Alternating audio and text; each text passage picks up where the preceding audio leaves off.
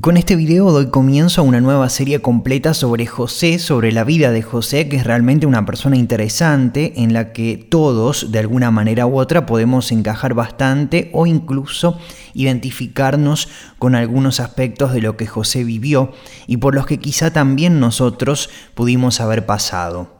Para aquellos que no conocen toda la Biblia y especialmente el Antiguo Testamento, me gustaría recordar que luego de la creación de los primeros seres humanos, Adán y Eva, el hombre se aleja de Dios y le desobedece, eligiendo vivir de forma independiente y queriendo incluso llegar hasta Dios con sus propias fuerzas, como podemos ver con lo que fue la historia de la Torre de Babel.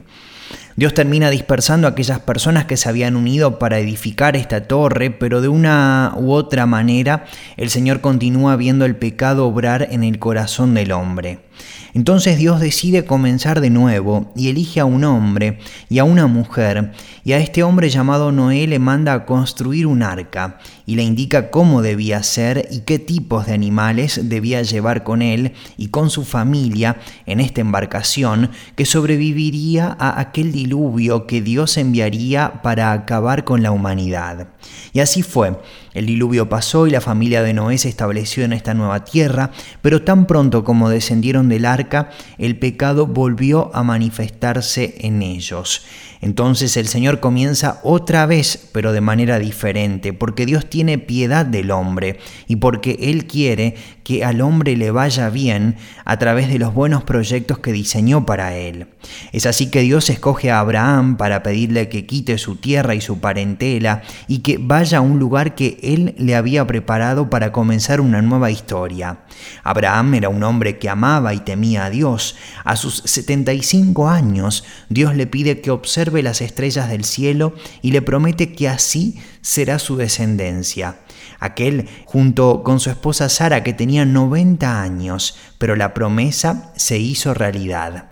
Aunque también aquí ocurrieron algunas cosas cuando Abraham acordó con su esposa Sara de tener un hijo con su esclava, dando así origen a Ismael, aunque no era este el hijo que había estado en los planes de Dios como el heredero de su promesa. Luego de esta situación, Sara queda embarazada, Sara era la estéril, y da a luz a Isaac, el verdadero hijo de la promesa, y Agar, la esclava, junto con Ismael, son expulsados de aquel lugar debido a los diferentes problemas que se generaban entre las dos familias. Isaac creció y luego su padre decide enviarlo al país de los caldeos y que allí constituya su familia. Isaac se casa con Rebeca y esta es una historia extraordinaria que he contado ya varias veces. Ella era estéril, lamentablemente, y a menudo esto ocurre con las mujeres de la Biblia que no pueden tener hijos, hasta que Dios obra un milagro y la sana, como ocurrió con los padres de Isaac, y esto mismo ocurre con Isaac quien junto con su esposa Rebeca concebirán a Jacob y a Esaú. Y Esaú, por ser su primer hijo, tenía derecho a la primogenitura, y es él quien normalmente debería haber tomado el relevo de su padre y como servidor de Dios, pero un día, cansado y con hambre luego de un día de caza, termina cambiando su primogenitura por un plato de lentejas a su hermano Jacob, que se aprovechó de esta circunstancia. Jacob era más listo que su hermano y termina quedándose con la primogenitura con el apoyo de su madre.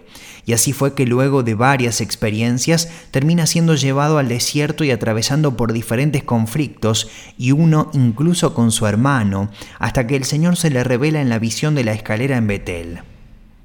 Y es así que un día, mientras estaba de camino, termina reencontrándose y reconciliándose con Esaú. Jacob estaba acompañado por sus mujeres, Raquel y Lea, y por otras dos mujeres más, y tuvo en total doce hijos con estas cuatro esposas. Y un día el Señor cambia su nombre y pasa a llamarlo Israel, es decir, colinas, y a través de él termina constituyendo a su pueblo escogido, a través de las doce tribus, representadas por cada uno de sus doce hijos, entre los cuales estaba José, y también estaban los otros once hijos de Israel, y hubieron varios que no obraron de la manera correcta, y otros que terminaron casándose con mujeres extranjeras, y dañando el linaje que había sido establecido por Dios. Pero el Señor hace gracia nuevamente y vemos que luego viene David y Salomón, y así podemos seguir en esta descendencia hasta el nacimiento de Jesucristo. Y siempre encontramos una lucha entre hombres que obraban espiritualmente y que también atravesaban por luchas en la carne. Hace un rato buscaba el nombre de uno de los hijos de Israel que se aleja y se involucra con extranjeros, y era Judá. De hecho, es en el capítulo 38 del libro de Génesis donde se menciona la historia entre Judá y Tamar y lo que ocurre luego con sus hijos. Y si leemos ese capítulo, veremos las cosas duras que pasan. Pero Dios nos muestra a través de la escritura al hombre tal cual es. Pero después de esta introducción, me gustaría hablarles sobre José, aquel muchacho que fue vendido por sus hermanos y que tenía visiones extraordinarias que Dios le daba y en las que le mostraba que un día ellos, sus hermanos, se postrarían ante José y que además de esos sueños era el preferido de su padre por ser el hijo de Raquel, la esposa por la que Jacob tuvo que trabajar durante 14 años para poder casarse y con la que tuvo dos hijos. José era envidiado por sus hermanos, que un día decidieron arrojarlo a una cisterna y que luego pasó a mano de los amalecitas.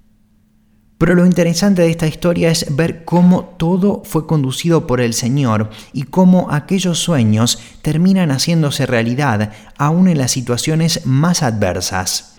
Por eso me gustaría animarte y decirte que no te preocupes, porque aún en aquellos momentos que no entiendes, el Señor te guiará y utilizará aquellas experiencias negativas para que experimentes su fidelidad si permanece fiel. En el capítulo 39 leemos que llevando pues José a Egipto, Potifar, oficial de Faraón, capital de la guardia, varón egipcio, lo compró de los ismaelitas, que lo habían llevado allá mas Jehová estaba con José, y fue varón próspero, y estaba en la casa de su amo, el egipcio.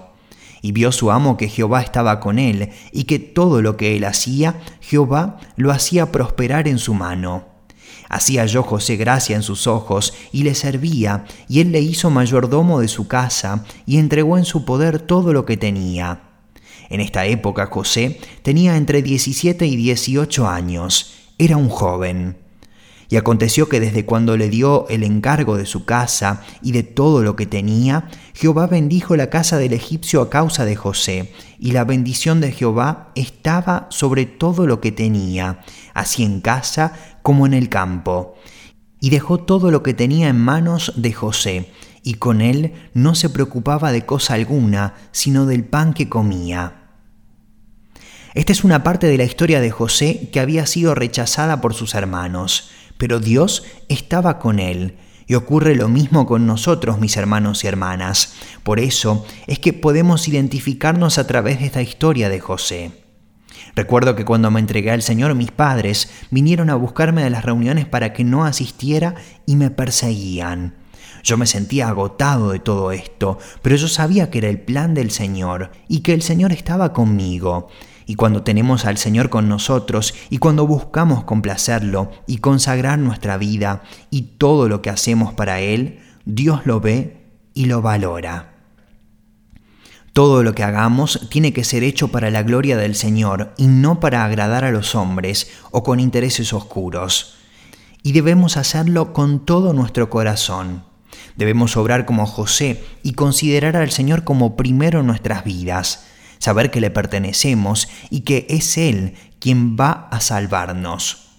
Debemos poner todo en sus manos, entregarle el control de nuestras vidas, de nuestras finanzas, de cada una de nuestras áreas. Pero como José, hay otros ejemplos en la Biblia. Vemos el caso del apóstol Pablo, quien perseguía a cristianos, hasta que un día se encuentra con Dios y su vida cambia. Y su único objetivo se vuelve aquel de dar a conocer al Señor, atravesando persecuciones y ataques de todo tipo por la causa del Evangelio. Y gracias a este hombre que obedeció el plan de Dios para su vida, hoy tenemos el Evangelio. Gracias a él y a otros tantos que no guardaron su vida para ellos mismos, sino que la entregaron en manos del Señor para que Él hiciese su voluntad en ellos y a través de ellos. Pero también vemos el caso de Lidia, una comerciante que luego de encontrarse con Pablo y con Silas en una reunión, de inmediato acepta al Señor y les ofrece a estos servidores venir a su casa y vivir con ella, compartiendo sus bienes y no guardándolos de manera egoísta. Es importante que compartamos lo que tenemos y que no nos quedemos con todo guardado para nosotros mismos.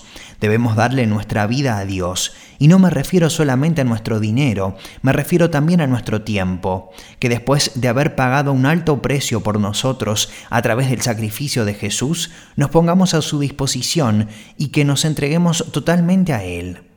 Somos llamados a eso. Es lo mínimo que podemos hacer después de tanto amor de la parte de Jesús para con nosotros.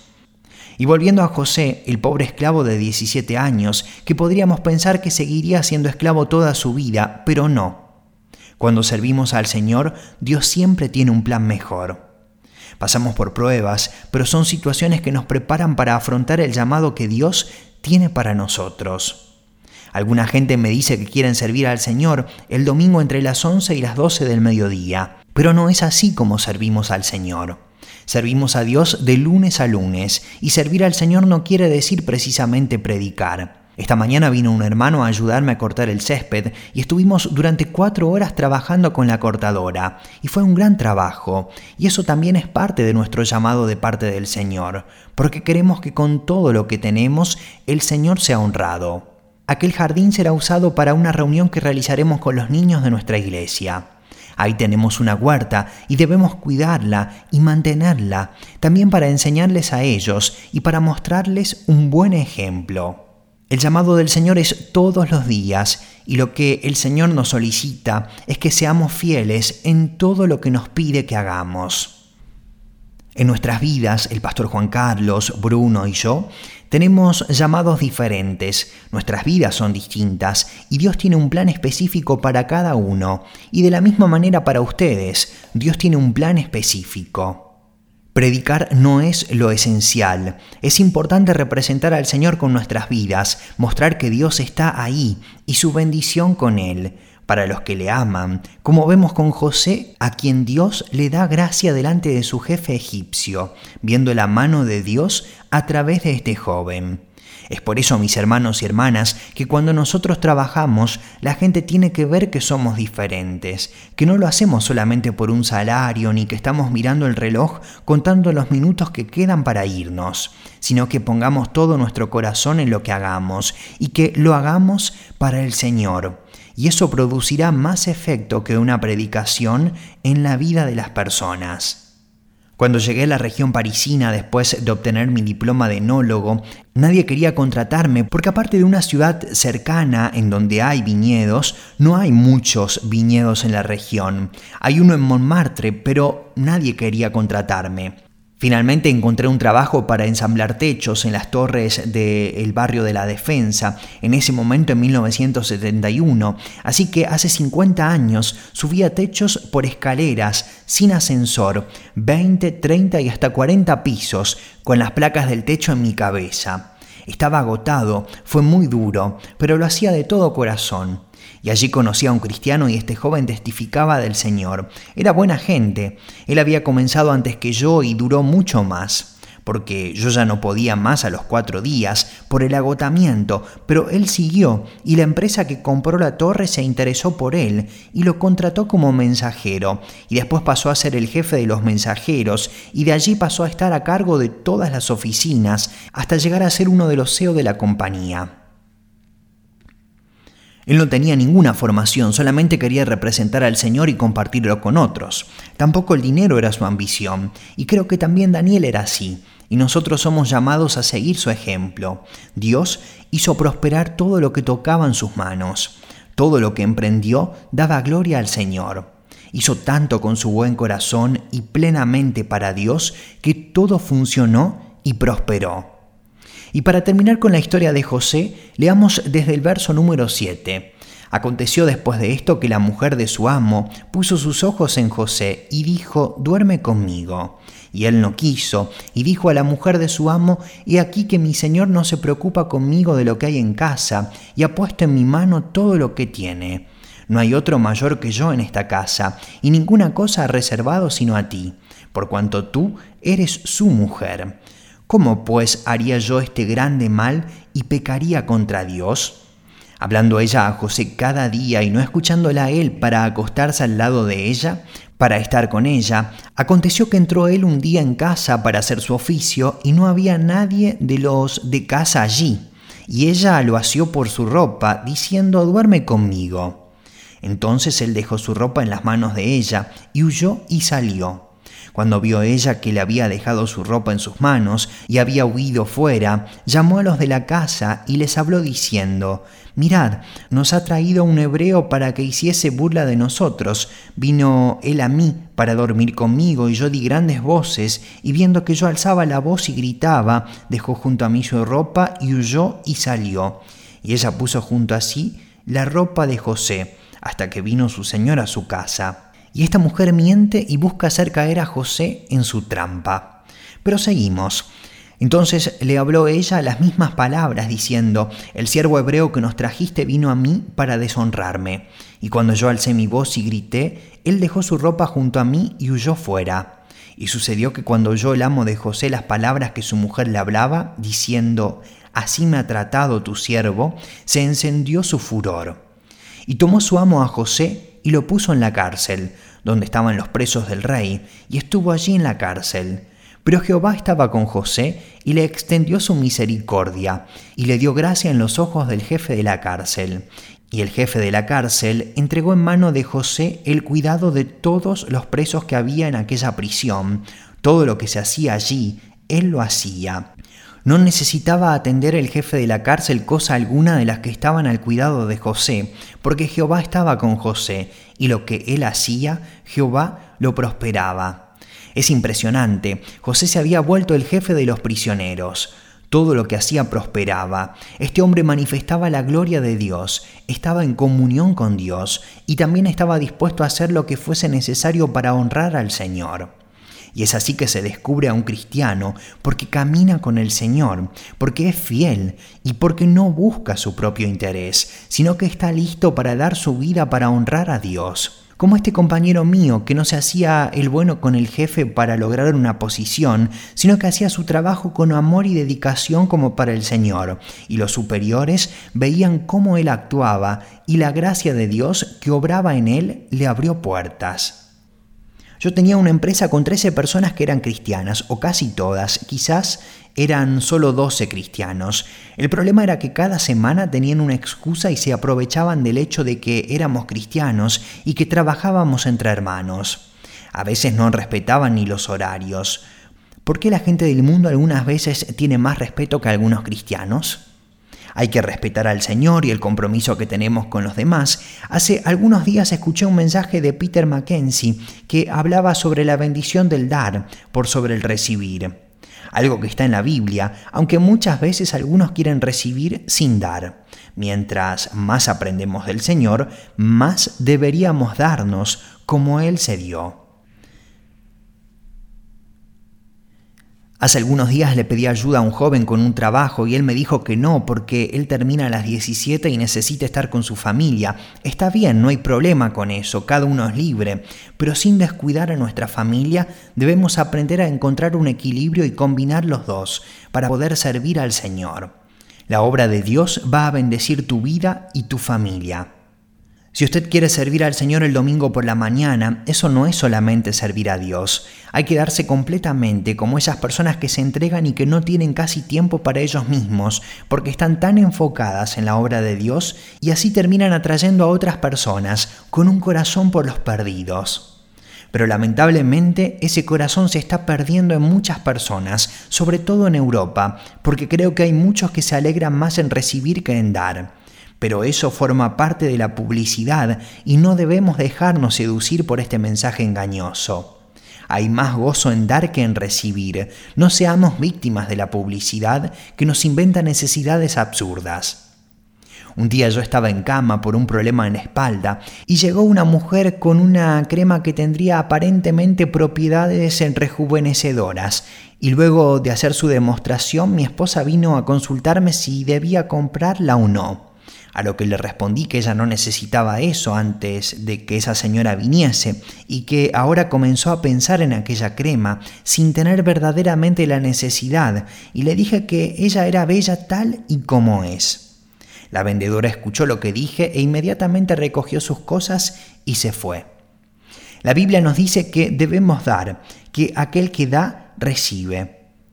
Hay que dejar de acumular cosas en los armarios. El que bendice será bendecido. Proverbios 11:24 dice, hay quienes reparten y les es añadido más, y hay quienes retienen más de lo que es justo, pero vienen a pobreza. Acumulas bienes y te empobreces. No es necesario guardar tanto. Además, viene el miedo a perder el dinero, a que lo roben o a que surja un problema con el banco. Sin embargo, el que da generosamente se vuelve rico en su corazón, acumula riquezas en el Señor. Eso es verdaderamente importante. Tener paz en nuestra casa, alegría en nuestra vida, estar gozosos sirviendo al Señor. El mejor ejemplo está en Juan capítulo 3, verso 16, porque de tal manera amó Dios al mundo, que ha dado a su Hijo unigénito, para que todo aquel que en él cree no se pierda, mas tenga vida eterna. Dios dio a su único Hijo por amor a la humanidad. Debemos poner al servicio de Dios nuestras habilidades, nuestros dones y talentos y tener el mismo corazón que Él, dándonos por los demás. Dios no quiere usarnos desde un plano intelectual, Él quiere personas que le hayan entregado su corazón a Él, y cuando alineamos nuestra vida a la voluntad de Dios, vendrá su bendición de forma natural y veremos florecer las oportunidades de servir a nuestros hermanos y hermanas. Es maravilloso cuando damos nuestras vidas para servir a los demás. Somos bendecidos a través del servicio. Cuando obramos para honrar al Señor, somos recompensados por Él. Pero este mundo piensa lo contrario y nos hace a menudo confundir creyendo esto. Cuando usted hace lo que hace por su patrón, un día el patrón se irá, y el que vendrá no sabrá de usted. Pero si usted lo hace por el Señor, es completamente distinto. Sea como José, que fue un gran testimonio de la gloria de Dios, tanto ante Potifar como en la prisión. Quizás al escuchar esto usted me diga que solamente vive desgracias, pero no lo ve así. Sepa que Dios quiere formarlo a través de cada situación. Es necesario poder morir a nosotros mismos y morir a querer tener razón, con el fin de que Cristo reine en nosotros, que ya no viva yo, sino que Cristo viva en mí. Y eso es el Evangelio. Cuando usted entrega su vida a Cristo, deja de obrar como los demás, ya no se enoja como los otros, ya no habla como los otros, ya no compite por su orgullo. Usted ahora sabe quién es y desconfía del orgullo y de la autosuficiencia. Usted es un hombre nuevo en Cristo y está todo el tiempo frente a una decisión que debe tomar constantemente. ¿Qué tipo de vida yo quiero para mí? En Hebreos capítulo 11 en la Biblia tenemos una lista de hombres y de mujeres que vivieron a través de la fe, no a su manera, sino a la manera de Dios, y que fueron recompensados por el Señor. Pero también hubieron hombres que dieron un mal testimonio, como Esaú, que cambió su primogenitura por un plato de lentejas, o como Judá, que se alejó de sus hermanos. También podríamos citar a Isaac y a Ismael y a Judas, que traicionó al Maestro.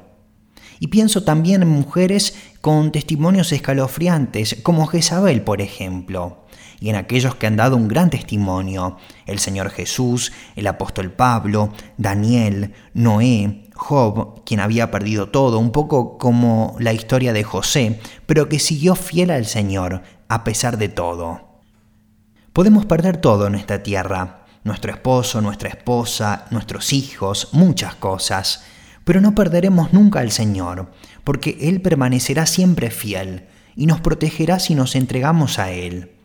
Claro que habrán dificultades y momentos difíciles, como cuando un hijo se aleja del Señor, pero hay un tiempo para llorar y otro tiempo para alegrarse. Y nos alegraremos cuando el Señor obrará el milagro que estemos esperando a su tiempo. Es necesario para que eso ocurra que permanezcamos en la fe y en la confianza en el Señor. Mis hermanos y hermanas, voy a continuar en otros videos con algunas enseñanzas sobre la vida de José, porque hay mucho por aprender y yo quisiera ser como él. Me hace muy bien leerlo, me anima, me llena de fe y me hace pensar que al final las situaciones por las que yo atravieso no son tan difíciles como parecen. En un video, Peter Mackenzie explicaba que cuando estaba en un pueblo cerca de los lagos de Victoria y los únicos que estábamos éramos cinco personas contándome a mí, fuimos en auto desde Kenia hasta Victoria y recorrimos 1400 kilómetros.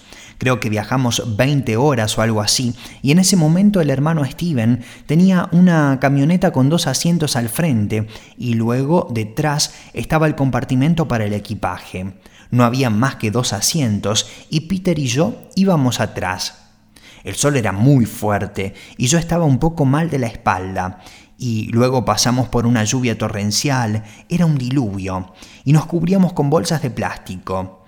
De tanto en tanto algunos de los otros nos daban una banana por la ventanilla y para nosotros esa banana tenía un gusto extraordinario. Pero miremos al apóstol Pablo y a los siervos del Señor. Todos pasaron por persecuciones y por sufrimientos, mucho mayores que aquellos que nosotros tuvimos que atravesar en aquel momento. Y cuando Pablo habla de estas persecuciones, menciona estas como leves aflicciones, mientras era maltratado con crueldad en tantas ocasiones. Hermanos, Comparados con la Biblia, somos cristianos muy superficiales. Y si realmente queremos servir al Señor, debemos dar nuestra vida más y más y buscar más al Señor para volvernos los instrumentos en sus manos que Él quiere que seamos para responder a su llamado. Y sobre todo, no dudemos en morir a nosotros mismos, porque la clave de todo está en morir a nosotros mismos y tomar la cruz de Jesús, quien florece en nosotros y nos da una nueva vida. Allí realmente vemos la gracia de Dios y el aliento del Señor. Por eso, mis hermanos y hermanas, no voy a seguir avanzando, pero me gustaría orar contigo y animarte. En el libro de la palabra de Dios hay una fuerza extraordinaria, una bomba que puede cambiar nuestra vida. Dejemos de usar aceites superficiales, pongamos al Señor primero y veremos su gracia. Abramos nuestros corazones y que nuestra vida sea como un libro abierto, que podamos pasar tiempo juntos, que podamos encontrar oportunidades para servir al Señor, que por cierto hay muchas, pero tenemos que querer realmente hacerlo. Muchas veces, como mencioné, le pido ayuda a hermanos, pero no quieren comprometerse a ir más lejos. Pero bueno, no insistamos sobre este punto. Te animo a dar más de tu vida para responder al llamado que el Señor ha puesto en ti. Esto es lo mejor que nos puede pasar. Señor, oro por cada uno de mis hermanos y hermanas para que podamos responder a tu llamado, pero no de manera superficial, no como espectadores, sino dándonos como tú cuando enviaste a Jesús que se entregó totalmente por nosotros y que aceptó sufrir, mientras que muchas veces nosotros no aceptamos el mínimo sufrimiento y nos rebelamos. Señor, enséñanos a tomar la cruz, a humillarnos y a servirte con todo nuestro corazón. Te pido que ayudes a aquellos que atraviesan pruebas y dificultades, como José, quien también pasó por pruebas, pero que mantuvo su mirada en ti. Señor, ayúdanos a mirarte a ti, a reconocer que necesitamos de ti y a consagrar nuestras vidas. Que esta prueba sirva para crecer en ti y para confiarnos en ti, Señor. Dios, gracias. Guarda a mis hermanos y hermanas en el Señor. En ti confiamos, en el nombre del Señor Jesús. Amén.